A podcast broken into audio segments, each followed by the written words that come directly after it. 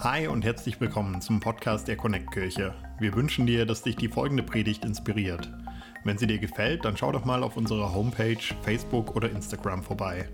Wir würden uns riesig freuen, dich auch mal live in unseren Gottesdiensten zu haben und mit dir zu connecten. Unsere Gottesdienste finden jeden Sonntag um 11 Uhr in der Michaeliskirche Erfurt statt. Mehr Infos zu unseren Gottesdiensten findest du auf connectkirche.de. Egal, wo du gerade bist, wir hoffen, dass diese Predigt zu dir spricht und dich einen großen Schritt in deinem Leben weiterbringt. Viel Spaß beim Zuhören. Vielen Dank. Es ist schön, wieder hier zu sein. Schön zum ersten Gottesdienst in diesem Jahr. Schön, euch alle zu sehen. Gut schaut ihr aus. Seid ihr gut reingestartet ins neue Jahr? Auch von meiner Seite noch ein gesegnetes neues Jahr. Hiermit ist es abgehakt. Frohes neues Jahr zu wünschen. Ähm, mein wichtigster Vorsatz ist, jetzt immer 23 statt 22 zu schreiben, weil ich vergesse das immer, weil ich denke, ich bin noch in 22. Aber ich freue mich auf ein neues Jahr. Ich freue mich auf Gottes Segen. Ich freue mich auf viele neue Erlebnisse mit Gott und ich glaube, dass Gott Großes vorhat dieses Jahr. Ich glaube, Gott hat mit dir, mit dir persönlich, mit jedem Einzelnen von euch einen großen Plan für dieses Jahr. Ich glaube, Gott hat mit uns als Kirche viel vor für dieses Jahr und ich glaube, wir dürfen Hoffnung haben, dass das ein geniales Jahr wird, ein segensreiches Jahr. Und ich weiß nicht, wie es dir geht, wie es letzte Jahr für dich war. Vielleicht war es letzte Jahr auch so am Anfang des Jahres, hast du viel Hoffnung gehabt, dass viel Schönes passieren wird und vielleicht warst du enttäuscht das Jahr über. Vielleicht sind viele Dinge nicht so gelaufen, wie du es gern hättest und auch mein Jahr war nicht an allen Punkten so gut, wie ich es mir vorgestellt hatte. Aber lass uns trotzdem die Hoffnung haben, dass dieses Jahr gut wird, dass Gott für uns da ist, der Gott, der uns sieht. Lass uns mit dieser Hoffnung in das Jahr reinstarten. Und wir haben ja gerade schon ein bisschen über Neujahrsvorsätze geredet und ich fand es ganz spannend, mal ein paar Statistiken anzugucken. Was nehmen sich die meisten Deutschen als Neujahrsvorsätze vor? Und da habe ich mal geschaut, was bei einer Umfrage so rauskam. 49 Prozent der Leute haben gesagt, sie wollen sich gesünder ernähren. 48 Prozent haben gesagt, sie wollen mehr Sport treiben. 46 Prozent haben gesagt, sie wollen mehr Geld sparen. Und dann kamen so Sachen wie mehr Zeit mit Familie, mit Freunden verbringen, abnehmen, die Ausgaben für Lebenserhaltungskosten reduzieren, mehr für die Umwelt tun, mit dem Rauchen aufhören, weniger Alkohol trinken. All das sind Sachen, die Leute gesagt haben, dass sie sie sich vornehmen für dieses Jahr. Und ich denke, das sind so typische Sachen, die auch viele von uns sich vornehmen. Nun ist es so mit den Vorsätzen, dass spätestens im Februar die meisten davon, glaube ich, schon wieder gebrochen sind. Ich weiß nicht, wem es manchmal so geht. Man nimmt sich viel vor, aber nach ein paar Tagen sind die ersten schon wieder gebrochen. Und auch da habe ich mal nach Statistiken geguckt. Und zwar werden tatsächlich 80 Prozent der Vorsätze gebrochen. So Umfragen, nur 20 Prozent der Leute haben behauptet, dass sie ihre Vorsätze nicht brechen. Oder man macht so wie Katha, nimmt sich erst gar keine vor. Das ist natürlich auch eine gute Idee. Nur 27 Prozent der Leute ähm, schaffen es über die zwei Monate hinaus, brechen sie aber dann. Das heißt, fast 50 Prozent der Leute brechen sie innerhalb des ersten Monats ein paar Leute sogar schon nach einem Tag, ein paar Leute haben sogar gesagt, schon nach ein paar Stunden, haben sich schon mit dem ersten Vorsatz wieder gebrochen. So kann das natürlich gehen. Nun wäre das wahrscheinlich keine Predigt, wenn ich nicht sagen würde, als Christ kann man sich natürlich auch gute Vorsätze machen, wie zum Beispiel sich vornehmen, endlich mal die ganze Bibel durchzulesen. Das habe ich mir vor einigen Jahren mal vorgenommen, die Bibel in einem Jahr durchzulesen. Oder dir vorzunehmen, jeden Tag deine stille Zeit zu machen, jeden Tag Zeit mit Gott zu verbringen. Und auch das sind wunderbare Sachen, die man sich vornehmen kann. Aber auch uns geht es auch oft so, dass wir auch das leider nicht halten können.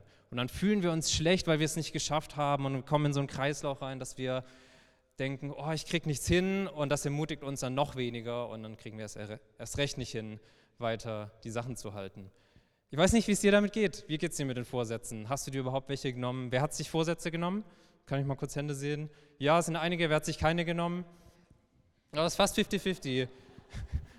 Sehr spannend. Ja, wir wollen nachher noch weiter darüber reden, aber erstmal, ich finde es doch so spannend. Alles, was wir uns vornehmen an guten Vorsätzen, sind ja prinzipiell richtig gute Dinge. Was für die Umwelt tun, seine Finanzen in den Griff kriegen, vielleicht ist das ein Vorsatz, mehr Zeit mit Gott verbringen, das sind so gute Dinge. Aber warum kriegen wir es nicht hin? dran zu bleiben, die Disziplin zu behalten. Warum fällt es uns Menschen so schwer, uns Sachen, die wir vorgenommen haben, auch in die Tat umzusetzen. Und irgendwann ist der Punkt erreicht, da lässt die Motivation nach, da kannst du mit der Disziplin nicht dranbleiben. Und wir schaffen es nicht mehr.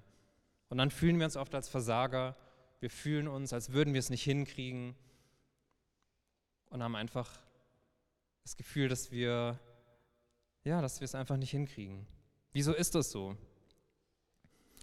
Und wir wollen uns heute eine Story in der Bibel anschauen, wo es einer Person ganz genauso ging. Wo eine Person komplett am Boden zerstört war, einen emotionalen Ausbruch hatte, sie sich als niemand, als Versagerin gefühlt hat. Und diese Story wollen wir heute lesen. Und es ist die Story, in der auch die Jahreslosung für dieses Jahr vorkommt. Du bist ein Gott, der mich sieht. Und das ist auch der Titel meiner heutigen Predigt. Das ist, alles ändert sich, weil Gott dich sieht. Gott sieht dich das ändert alles. Und ich glaube, das kann auch bei uns im Leben einen Unterschied machen.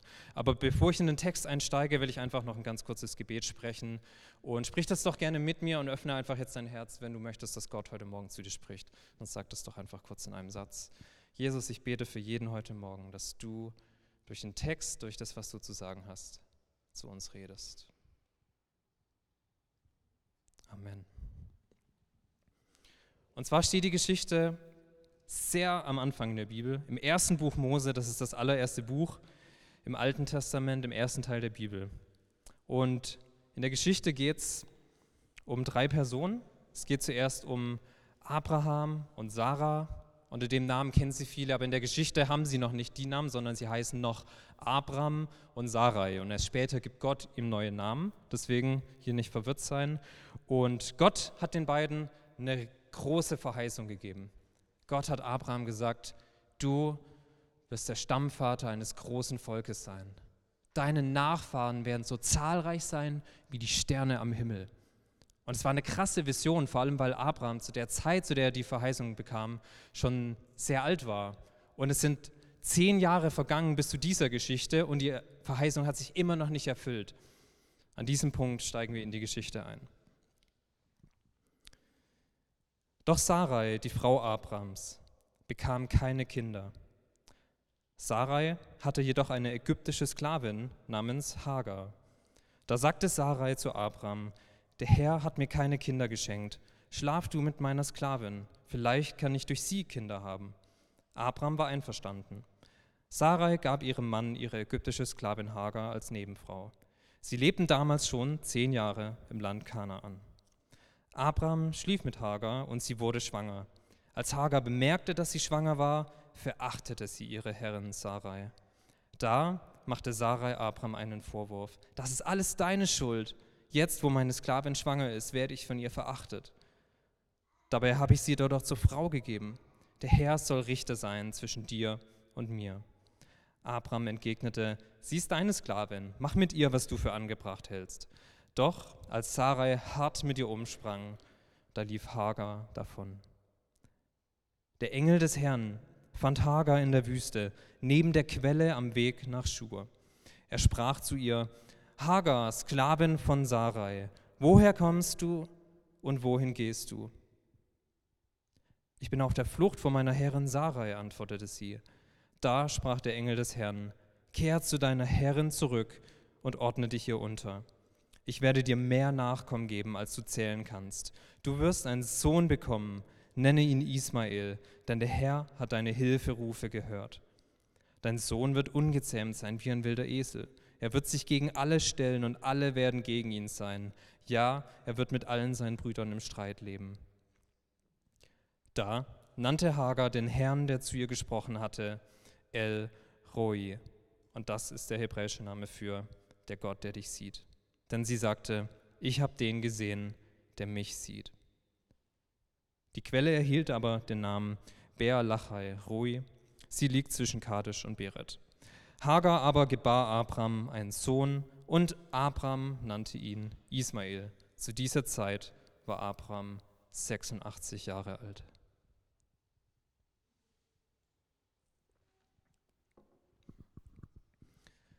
Das ist eine krasse Geschichte. Ich weiß nicht, was die Geschichte mit dir macht. Ein paar Sachen wirken ein bisschen befremdlich, weil es ja auch schon eine sehr lange Zeit her ist. Aber es fallen einige Sachen an der Geschichte auf. Zum einen, wenn du denkst, dass die Charaktere, mit denen Gott seine Geschichte schreibt, dass sie perfekt sind, dann sieht man hier, dass dem nicht so ist. Schon die großen Personen hier, Abraham, der ja eigentlich bekannt ist für seinen Glauben, der ist nicht perfekt. Seine Frau Sarai oder Sarah, wie sie später heißt, sie ist nicht perfekt und auch ihre Sklavin Hagar, auch sie ist nicht perfekt. Denn es passieren hier echt ein paar komische Sachen. Also Gott hat ja Abraham und Sarai diese große Verheißung gegeben, dass sie die Stammeltern von einem Riesenvolk, den Israeliten, sein werden in Zukunft. Doch die beiden, sie haben zwar Gott geglaubt, aber irgendwann haben sie angefangen zu zweifeln. Sie haben gesehen, Abraham ist schon 86 Jahre alt. Jo, wie soll der noch ein Kind zeugen können? Und Sarai war ein ähnliches Alter. Wie sollen sie noch Kinder bekommen? Und sie haben angefangen zu zweifeln, dass Gott ihnen noch Kinder schenken will. Und dann haben sie ihre eigenen Pläne geschmiedet, wie das geschehen kann. Und zwar hatte dann Sarai die Idee, dass Abraham ja mit ihrer Sklavin Hagar schlafen könnte und sie als Nebenfrau quasi das Kind gebührt. Das war damals auch eine gängige Praxis, von daher ist der Gedanke nicht so weit hergeholt. Aber sie haben an diesem Punkt Gott nicht ganz vertraut, dass für Gott alles möglich ist und dass sie trotzdem noch ein Kind bekommen können. Deswegen haben sie es auf ihre eigenen Wege versucht. Und wir sehen ja auch, wo das hingeführt hat. Hagar war eine Sklavin aus Ägypten. Vermutlich wurde sie vom ägyptischen Pharao geschenkt an Abraham und Sarah. Es gibt nämlich auch eine Geschichte in 1. Mose 12, ein paar Kapitel davor. Da reisen Abraham und Sarah nämlich durch das Land Ägypten. Und auch das ist nicht so eine ruhmreiche Geschichte für die beiden, denn sie haben gelogen. Abraham hatte tatsächlich Angst, dass der, dass der Pharao von Ägypten ihn töten würde, weil seine Frau Sarai so schön ist, und sie sich dann zur Frau nehmen wollte. Davor hatte er Angst und deswegen haben sie ihn als seine Schwester ausgegeben. Sie haben den Pharao angelogen, hat gesagt, das ist meine Schwester. Und auch das hat dann zu ein bisschen Problem gesorgt, weil dann hat der Pharao gedacht, jo, wenn es nur die Schwester ist, kann ich mir die ja nehmen. Und dann hat auch das für ein paar Probleme gesorgt. Und am Ende wurde es aber aufgeklärt und der Pharao hatte ihnen eine Menge Geschenke gemacht und da werden auch Sklaven und Sklavinnen aufgelistet. Das heißt, vermutlich hat der Pharao hier Hagar, Abraham und Sarai als Geschenk gemacht. So kamen sie in ihren Besitz. Sklaverei war ja damals noch gang und gäbe. Ähm, wird an dieser Stelle natürlich nicht gut geheißen, aber man sieht ja auch, zu was für Problemen das führen kann in der Geschichte. Denn Hagar war nur eine Sklavin. Sie war an sich unbedeutend. Ich weiß nicht, wie man sich so fühlt als niederer Sklave, der einfach nur seinen Herren dienen muss. Ich nehme an, dass es an sich gute Herren waren und es ihr auch gut ging. Doch dann ist was komplett anderes passiert für ihr normales Sklavendasein. Sie diente plötzlich als Nebenfrau für Abraham und sie hatte plötzlich eine bedeutende Rolle in diesem Haus, den Sohn in die Welt zu bringen, um die Nachfahren, die Nachkommen für Abraham und Sarai ähm, zu machen. Und das muss auch mit ihr selbst was gemacht haben. Sie muss irgendwie nicht damit klargekommen sein. Sie war plötzlich schwanger. Und dann hieß es ja hier, als sie schwanger wurde, als sie das bemerkte, begann sie ihre Herrin zu verachten. Ich weiß nicht, was in ihrem Kopf sich geändert hat in dem Moment, dass sie herablassen wurde, dass sie ihre Herrin verachtete. Und sie muss es Sarai auch wirklich wissen lassen, sie muss es ihr gezeigt haben, denn sonst wäre das für Sarai ja nicht so schlimm gewesen. Sie hat es gemerkt, dass Hagar, ihre Sklavin, sie verabscheut, auf sie herabblickt. Und auch für Sarah muss es eine schreckliche Situation gewesen sein. Sie muss emotional geworden sein. Und dann ist sie irgendwann zu Abraham gerannt und hat sich ausgeheult. Sie hat gesagt, hey, das ist alles deine Schuld. Obwohl es eigentlich ihre Idee war. Aber sie hat gesagt, das ist deine Schuld, was soll ich nur tun? Die springt so mit mir um. Und ich finde es auch spannend, was Abraham hier macht. Und er, ich glaube, er macht auch das, was viele von uns Männern gerne machen. Sie lehnt sich zurück. Das ist dein Problem. Hier ist sie ist deine Sklavin, du kannst doch mit ihr machen, was du willst. Ich finde, er könnte hier ein bisschen mehr in die Situation reingehen, streitschlichtes Spiel, mit den beiden reden, sagen, was ist denn los? Komm, wir klären das jetzt. Aber nein, er lehnt sich zurück und er sagt, jo, ist euer Problem, kümmere dich selbst darum. Ja, und dann hat Sarai auch nur nicht so tolle Sachen gemacht, sie sprang, sie sprang umso härter mit ihrer Sklavin um. Ich nehme an, sie ließ sie nur noch die Drecksarbeit machen. Alles, was sie gemacht hat, hat sie wahrscheinlich falsch gemacht. Hier, guck mal, da ist noch ein bisschen Dreck, das musst du nochmal machen. Ich glaube, das ging eine Weile hin und her. Ich glaube, die haben sich ein bisschen angezickt und nicht so gut miteinander verstanden, haben wahrscheinlich oft miteinander gestritten. Und dann kam der Punkt, dass Hagar es einfach zu viel war und sie ist davon gelaufen. Sie hat das gemacht, was auch viele Menschen von uns gerne machen. Wenn es Probleme gibt, man läuft davon. Man fühlt sich als Versager, man meidet die Situation und läuft davon. Sie war wirklich an einem Tiefpunkt. Sie war ja schon ein Niemand, schon vorher. Und dann hat sie plötzlich eine bedeutende Rolle bekommen, konnte nicht damit umgehen, war im Streit und dann lief sie schließlich davon. Und ich weiß nicht, was das mit ihr gemacht hat. Sie hatte wahrscheinlich Todesängste, denn sie ist in die Wüste gerannt, wo es heiß ist, wo es wenig zu essen und zu trinken gibt. Vielleicht war sie kurz vor dem Vertre äh, Vertrinken, äh, Verdursten. Und ich stelle mir das vor, dass sie einfach sich hingeworfen hat an diesem Brunnen, wo Gott ihr dann begegnete. Und ich glaube, alle Emotionen sind einfach aus ihr herausgekommen. Sie hat wahrscheinlich bitterlich geweint. Alles, was sie beschäftigt hat, es ist einfach rausgekommen. Denn als Sklavin durfte sie ihre Emotionen nicht alle zeigen. Sie musste immer leisten. Sie musste immer da sein für ihre Herrin. Und sie hatte nie den Raum, wirklich offen und ehrlich mit sich selbst zu sein, sie selbst zu sein. Und an diesem Punkt in der Wüste hat sie sich auf den Boden geworfen und einfach nur geweint. Und es war der tiefste Punkt in ihrem Leben. Doch genau das war der Moment, wo Gott ihr begegnet ist. Das ist der Moment, wo der Engel des Herrn erschienen ist und zu ihr gesagt hat, ich bin für dich da, ich sehe dich. Und das finde ich das Geniale an dieser Geschichte. Gott geht es nicht um perfekte Menschen. In dieser Geschichte ist kein einziger perfekt, außer Gott selbst. Gott begegnet nicht Abraham oder Sarai, die ja die bedeutende Rolle haben als Stammvater und Stammmutter Israels, sondern Gott entscheidet sich, der Sklavin zu begegnen, der unbedeutendsten Person hier, denn er zeigt, hey, auch du bist wertvoll. Jeder von uns ist wertvoll. Und das ist mein erster Punkt heute Morgen. Gott schreibt seine Geschichte nicht mit perfekten Menschen, denn niemand ist perfekt. Niemand ist perfekt. Nobody's perfect. Und das ermutigt mich, denn ich bin nicht perfekt. Niemand von uns ist perfekt. Und hey, auch wenn du eine perfekte Kirche suchst, viel Erfolg beim Suchen, wir sind nicht perfekt. Keiner von uns ist perfekt. Aber das nimmt uns auch den Druck raus, dass wir zu Gott kommen können, so wie wir sind. Mit allen unseren Stärken, unseren Schwächen, allen unseren Fehlern, allen Emotionen, alles, was da ist, können wir vor Gott kommen. So wie Hagar in der Wüste. Nicht Hagar, doch Hagar. Ich verwechsel den Namen immer, deswegen dachte ich, ich habe ihn gerade falsch gesagt. Gott kennt dich durch und durch.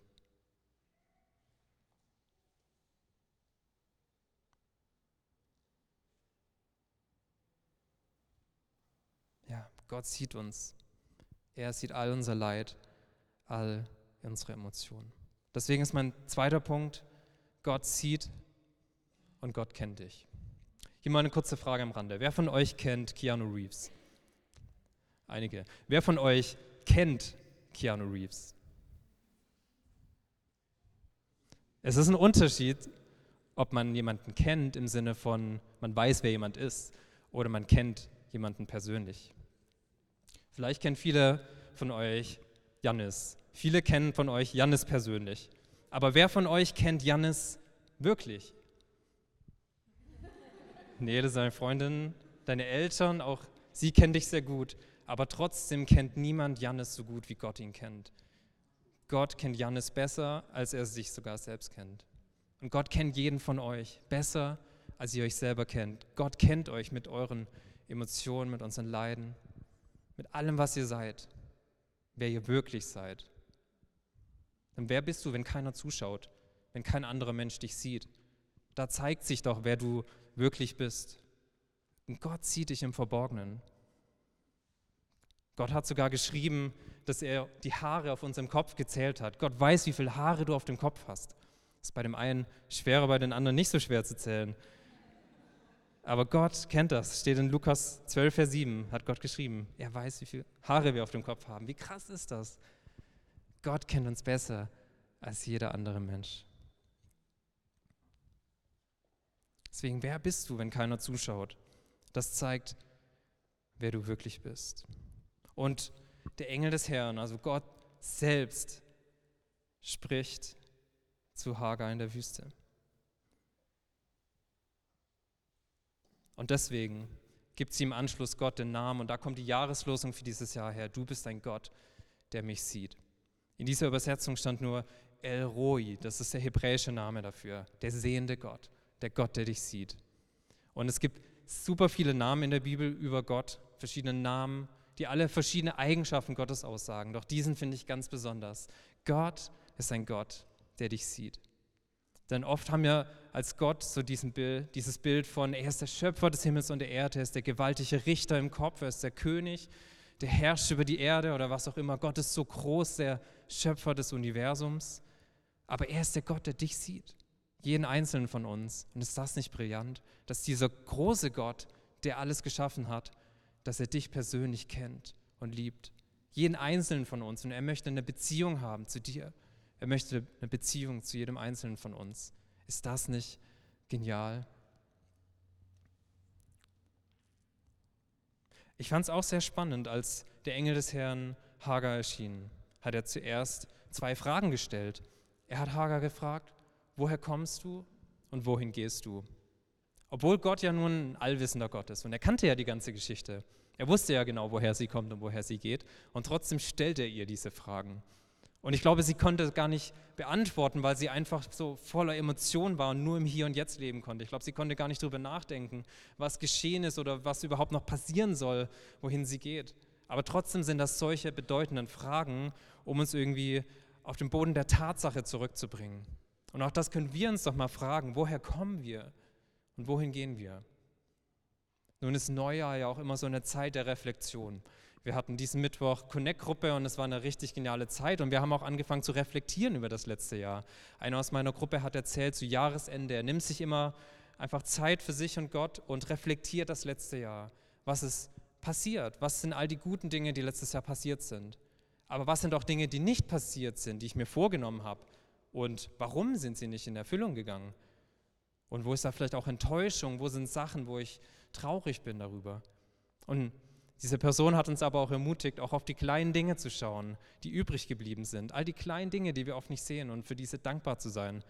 Zum Beispiel, dass du noch Freunde und Familie hast, dass du mit Gott unterwegs sein kannst, dass du genug Geld hast für Essen und Trinken, dass du eine Wohnung hast. Für all diese Dinge können wir dankbar sein, auch zu Jahresende. Also Gott stellt uns die Frage, woher kommst du? Aber er stellt uns auch die Frage, Wohin gehst du? Was ist unser Ziel? Was ist unsere Vision? Was ist unser Plan im Leben?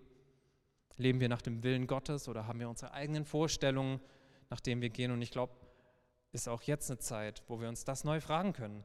Wohin gehen wir? Was nehmen wir uns vor für dieses Jahr? Wo wollen wir sein am Jahresende? Oder in drei Jahren oder in fünf Jahren oder in zehn Jahren? Wo sehen wir uns? Was ist unser Ziel? Und hat Gott einen Plan für mein Leben? Was ist Gottes Plan für mich? Das auch mal neu zu fragen. Oder hat Gott mir schon Dinge gezeigt und es ist neu dran, diesen Dingen wieder neu nachzufolgen?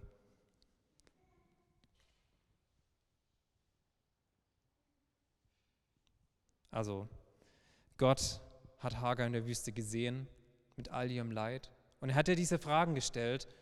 Aber was auch spannend ist, er hat sie auch aufgefordert, zurückzugehen zu ihren Herren und gehorsam zu sein. Und ich glaube, da musste sie schlucken, weil sie wollte ja nicht mehr dorthin.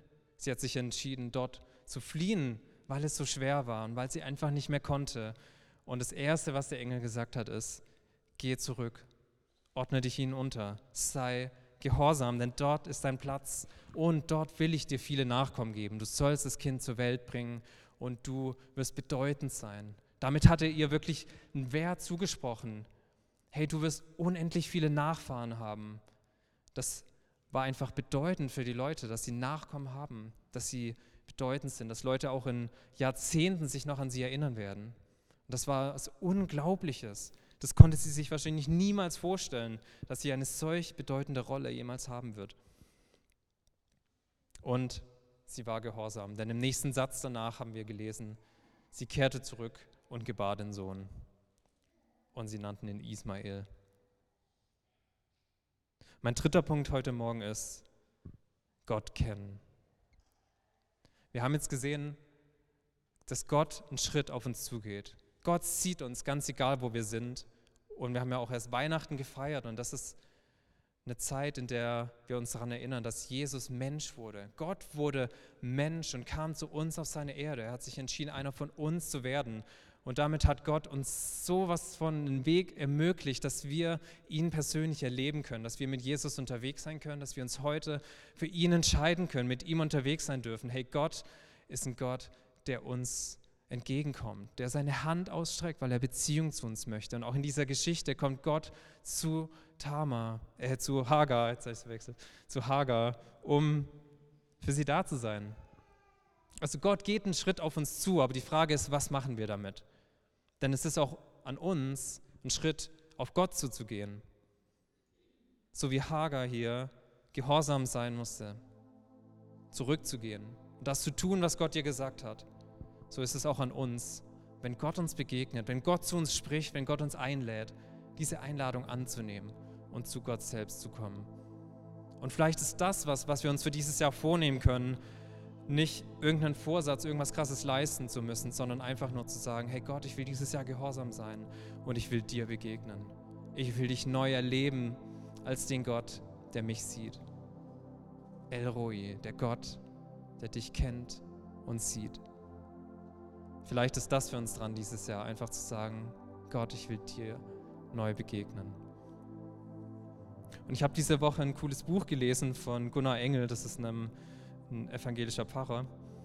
Der hat vorgeschlagen, dass wir uns keine Vorsätze nehmen im Sinne von irgendwelchen Ziele, sondern vielmehr, dass wir uns Gewohnheiten oder Habits, sagt man auf Englisch, setzen. Dass wir Dinge in unseren Alltag integrieren, sodass sie ganz normal werden und am Ende keine Vorsätze mehr sind, wo wir einen Haken dran machen, sondern einfach neue Gewohnheiten etablieren. Und es gibt so viele tolle christliche Gewohnheiten, die wir uns aneignen können. Zum Beispiel Zeit mit Gott zu verbringen, Zeit im Wort Gottes zu verbringen. Hey, man kann sich hier viele Ziele setzen, zum Beispiel die Bibel durchzulesen, das unbedingt endlich mal zu schaffen. Und das ist gut und Hammer, aber ich glaube, viel besser als die Bibel in einem Jahr durchzulesen ist, jeden Tag einfach ein bisschen in der Bibel zu lesen. Dann weißt du, du kannst die Bibel in einem Jahr durchlesen, du kannst die Bibel in einem Monat durchlesen, wenn du sportlich bist. Theoretisch kannst du sie sogar in drei Tagen durchlesen, wenn du ununterbrochen liest. Das ist theoretisch möglich, aber ich glaube, es bringt dir viel mehr, wenn du einfach regelmäßig jeden Tag bisschen in der Bibel liest und es auf dich wirken lässt.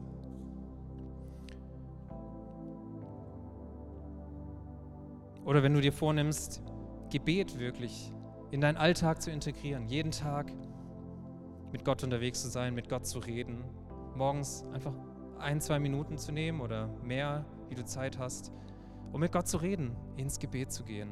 Und deswegen liebe ich es, dass wir nächste Woche unsere Gebetswoche haben. Letztes Jahr hatten wir die ja im März und diesmal haben wir die im Januar, um auch bewusst uns als Kirche zu Jahresbeginn auf Gott auszurichten und für seine Vision zu beten, für die Kirche zu beten, für Erfurt und für unser Land und viele verschiedene Dinge zu beten, uns auf ihn auszurichten. Und ich glaube, es ist so gut, das zu Jahresbeginn zu machen. Hey, und vielleicht ist es eine Challenge für dich, zu sagen, 6 Uhr morgens, oh ja, das ist herausfordernd, aber Challenge accepted, ich bin dabei. Ich versuche es mindestens zwei oder drei Tage dabei zu sein. Hey, dann schnapp dir jemand und mach das zusammen aus, zusammenzukommen. Denn wenn man jemandes erzählt, dann ist es auch wahrscheinlicher, dass man wirklich auftaucht, weil man es jemand erzählt hat. Dann sei dabei bei der Gebetswoche und fang an, dich dieses Jahr neu auf Gott auszurichten. Ein Gebet in deinen Alltag zu integrieren, damit eine neue Perspektive. Oder eben mehr in der Bibel zu lesen. Die Bibel immer und immer mehr zu lesen und sie auf dich wirken zu lassen. Aber auch hier keinen Druck zu machen auch wenn du es mal einen Tag nicht schaffst, dann hab kein schlechtes Gewissen, wie bei den Vorsätzen, sondern mach einfach am nächsten Tag weiter. Mach dir kein schlechtes Gewissen, wenn du es mal einen Tag nicht schaffst oder mehrere. Bleib einfach dran und fang immer wieder von neuem an. Andere gute Gewohnheiten, die wir haben können, ist einfach jeden Tag Zeit mit Gott zu verbringen, aber auch Dankbarkeit mehr zu haben. Hey, wir Deutschen, ich glaube, wir sind die Weltmeister im Rummeckern und Nörgeln. Ich finde das so schlimm an der deutschen Kultur. Lass uns doch eine Gegenkultur prägen der Dankbarkeit. Lass uns Dankbarkeit zum Ausdruck bringen. Für Leute in unserem Umfeld dankbar sein, sie ermutigen und schöne Dinge zu sagen. Wir hatten letztes Jahr. Wir hatten letztes Jahr auch diese Dankbarkeitstagebücher und ich habe von einer Person gehört, die brauchen ein neues Dankbarkeitstagebuch, weil sie es komplett vollgeschrieben hat. Diese Person hat jeden Tag Dinge aufgeschrieben, für die sie dankbar ist und braucht jetzt das neue Buch. Und das feiere ich so sehr. Wir haben auch noch einige bei uns. Wenn du diese Woche zur Gebetswoche da, bin, da bist, dann kannst du gerne noch auch so ein Dankbarkeitstagebuch haben und dieses anfangen. Einfach eine Form der Dankbarkeit im Alltag zu haben, statt immer nur rum zu nörgeln. Oder großzügig zu sein statt geizig zu sein. Ich glaube, auch damit können wir einen Unterschied machen und auch das in unseren Alltag integrieren. Großzügigkeit oder einfach Zufriedenheit auszustrahlen, anstatt immer nur unzufrieden zu sein.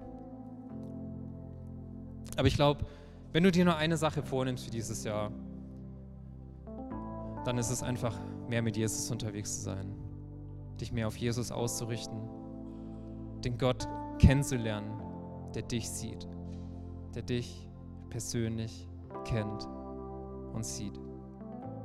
Wenn ich eine Sache vorschlagen darf, einfach abends ein bisschen weniger Netflix oder am Handy hocken, dann kannst du morgens ein bisschen früher aufstehen und ein bisschen Zeit mit Gott verbringen. Ich glaube, wir alle können uns vornehmen, weniger Zeit am Handy zu verbringen. Ich weiß nicht, wie es euch geht. Für mich ist das auf jeden Fall dran. Und dann haben wir eigentlich so viel Zeit. Für jeden von uns ist es möglich, ein bisschen Zeit einzuräumen.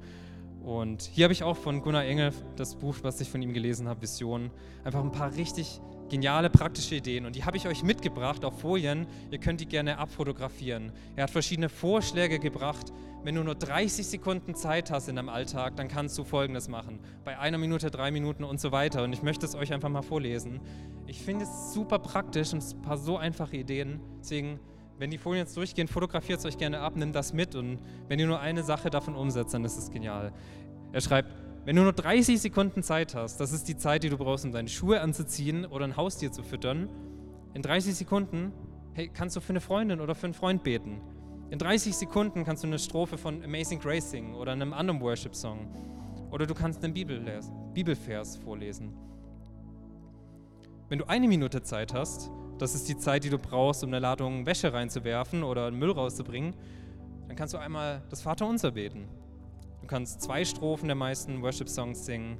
Du kannst einen Bibelvers auf eine Karteikarte schreiben und irgendwo in dein Haus anbringen. Finde ich eine geniale Idee. Du kannst online für eine Wohltätigkeitsorganisation oder die Kirche oder einen anderen guten Zweck spenden. Du kannst dich bei jemandem entschuldigen. Du kannst jemand WhatsApp, eine kleine WhatsApp schreiben, in die Kirche einladen. Hey, Lust Sonntag in die Kirche zu kommen.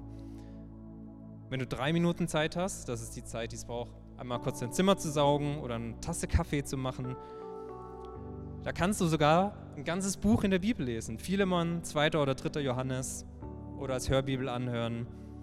Oder du kannst drei Dinge aufschreiben, für die du dankbar bist.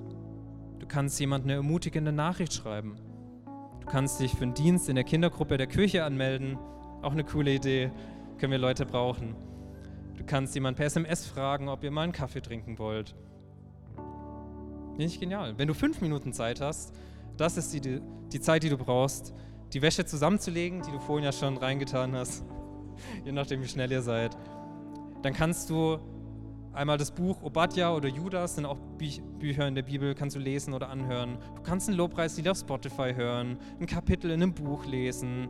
Du kannst online bei Open Doors dich informieren über Christen, Christen, die verfolgt werden in ihrem Land und kannst für diese Leute beten und damit einen Unterschied machen in nur fünf Minuten.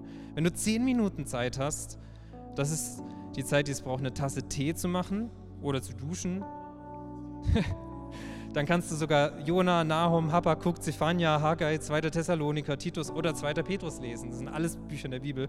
Manche haben echt komische Namen oder anhören.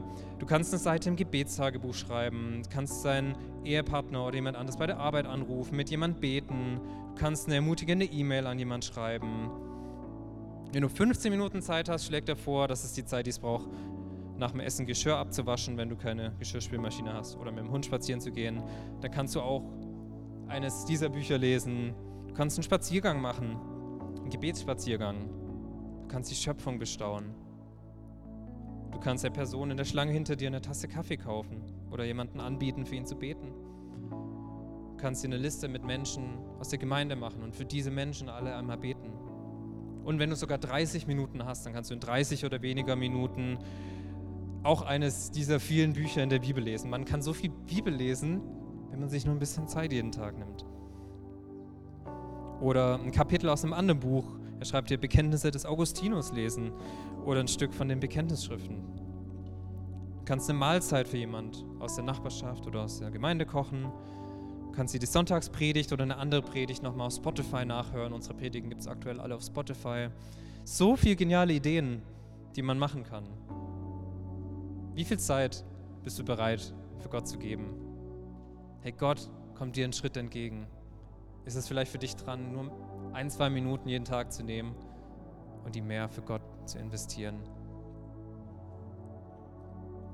Wir wollen gleich nochmal einen Song zusammen singen. Die Band kann schon mal vorkommen. Aber bevor wir diesen Song singen, möchte ich einfach noch eine ganz kurze Zeit der stillen Reflexion nehmen. Und ich möchte, dass du jetzt, was du schreiben, rausholst, dein Handy, wenn du es dabei hast, und einmal kurz reflektierst über das letzte Jahr. Wenn du es noch nicht getan hast, schreib dir drei Dinge auf vom letzten Jahr, für die du dankbar bist. Und auch wenn es nur eine Kleinigkeit ist. Wir haben am Mittwoch auch als Gruppe zusammen gebetet und es kamen unglaublich viele Dinge, für die wir dankbar sind. Das hat mich so geflasht, weil die Gebetsrunde ging einfach so lange, weil so viele Dinge da waren, für die wir dankbar sind. Hey, schreib dir jetzt drei Sachen auf, für die du dankbar bist. Und dann im zweiten Schritt schreib dir einfach eine Sache auf, die du dieses Jahr anders machen willst. Eine Sache von den Dingen jetzt, die du umsetzen willst, die du praktisch machen willst, wie du dieses Jahr dich mehr auf Gott ausrichten willst. Hey, wir nehmen uns einfach zwei, drei Minuten, sitzen hier kurz still zusammen und dann beten wir nochmal kurz zusammen.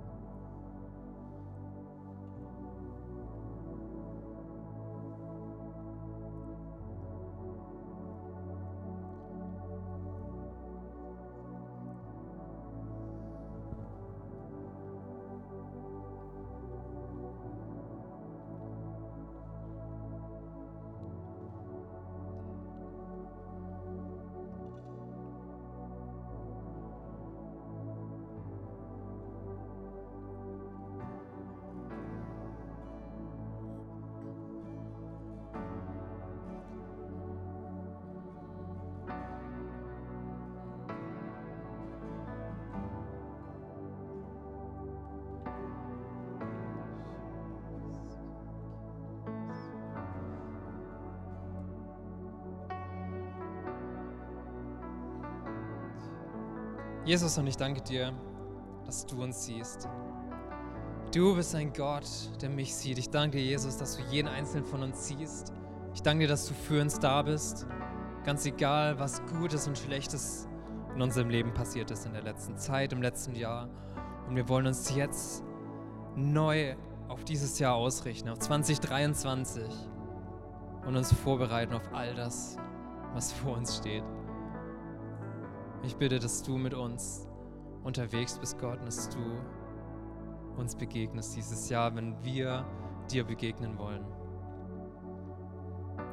Und lass uns die Augen gerade kurz geschlossen halten, dass das ein privater Moment ist zwischen jedem einzelnen Gott. Und ich möchte fragen, hey, vielleicht bist du heute Morgen hier und ist es für dich dran, jetzt endlich diese Entscheidung für Jesus zu treffen. Vielleicht bist du das erste Mal hier und hörst zum ersten Mal davon und ich möchte dir jetzt die Möglichkeit geben zu sagen, yes, ich möchte mit diesem Jesus unterwegs sein.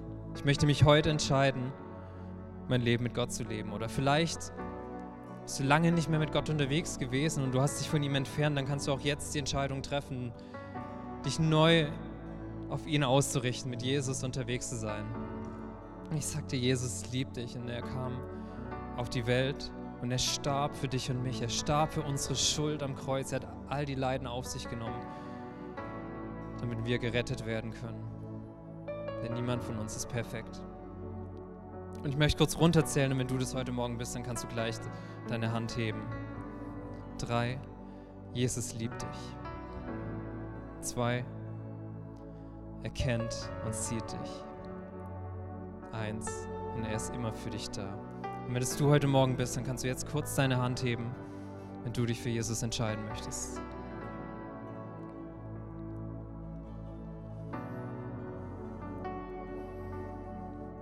Jesus, und ich danke dir für dein Wort heute Morgen und ich danke dir für jeden Einzelnen hier und ich bete, dass du mit uns unterwegs bist dass du uns immer wieder neu begegnest und dass du uns immer wieder die Möglichkeiten gibst, uns für dich zu entscheiden. Amen. Wenn du mehr über Jesus erfahren willst oder deine Geschichte mit uns teilen möchtest, dann schreib uns gern auf Facebook, Instagram oder eine E-Mail an info@connectkirche.de. Du bist begeistert von der Connect Kirche und möchtest unsere Arbeit unterstützen? Dann findest du auf unserer Homepage weitere Details, wie du das tun kannst. Falls du nicht aus Erfurt und Umgebung kommst, aber dennoch aktiv verfolgst, was wir als Kirche tun, möchten wir dir zuallererst Danke sagen, dass du auf diese Art Teil von dem bist, was hier in Thüringen geschieht. Gleichzeitig wollen wir aber sicherstellen, dass du vor Ort eine Kirchenfamilie hast. Wir sind der festen Überzeugung, dass es keinen Ersatz dafür gibt, eine Kirche vor Ort zu haben, in der du connected bist und Beziehungen pflegen kannst, die dich im Glauben voranbringen. Falls du keine Kirche vor Ort haben solltest, ermutigen wir dich dazu, dir eine zu suchen. Wenn du Hilfe dabei brauchst, melde dich gern unter info@connectkirche.de. Danke fürs Zuhören und bis bald.